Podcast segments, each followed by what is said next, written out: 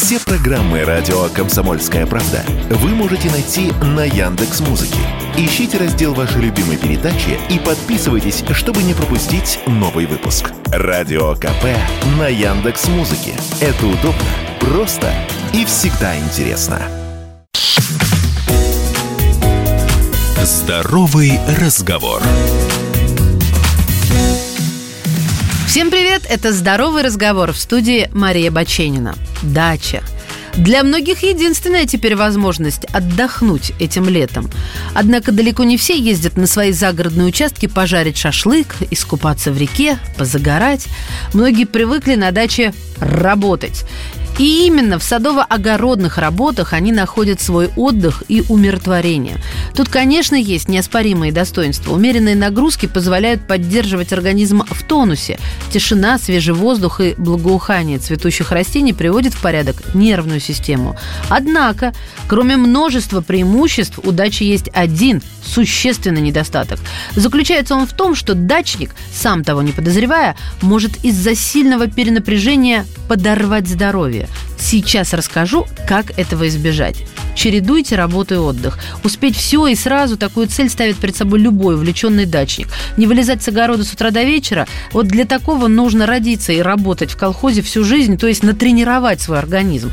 А нетренированный человек быстро откинет лапки. Поэтому каждый час устраивайте небольшие перерывы, 10-15 минут. Расслабьтесь, полежите в тишине с закрытыми глазами, а не с телефоном. После такого перерыва можно начинать пахать снова на себе. Номер два. Работайте в правильной позе. Когда мы с вами длительное время работаем, согнувшись буквально пополам, наш позвоночник испытывает без преувеличения колоссальные нагрузки. Это влечет развитие радикулита, остеохондроза, а они, в свою очередь, приводят к адским болям, вплоть до полной потери способности передвигаться. При резком разгибании возможен перепад артериального давления и, как следствие, сильное головокружение даже вплоть до обморока. И у некоторых до инсульта. Особенно это актуально для гипертоников. Поза на корточках совсем не идеальна. Она вызывает нарушение кровообращения и тоже может провоцировать скачки давления. К тому же в таком положении нагрузки подвергаются коленные и тазобедренные суставы, и появляется риск их травмировать.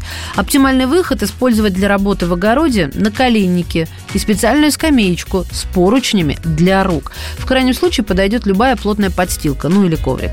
Совет номер три. Оставайтесь в тени. Помните, что оставаться на солнце долгое время опасно для здоровья, даже если над вашими любимыми грядками натянут тент. Летом солнце очень активное, поэтому легко получить тепловой удар, солнечный ожог, гипертонический криз. Чтобы не обгорели шея, лицо и руки, обязательно пользуйтесь солнцезащитным кремом. Защитите голову, плечи и грудь шляпой с широкими полями. Пейте больше воды, а всю основную работу на грядках лучше перенести на раннее утро или вечер. Совет номер четыре. Переносите тяжести грамотно. Таская ведра с водой и мешки с урожаем, вы рискуете получить мышечные спазмы, ущемление нервных окончаний и сильную боль в спине или шее.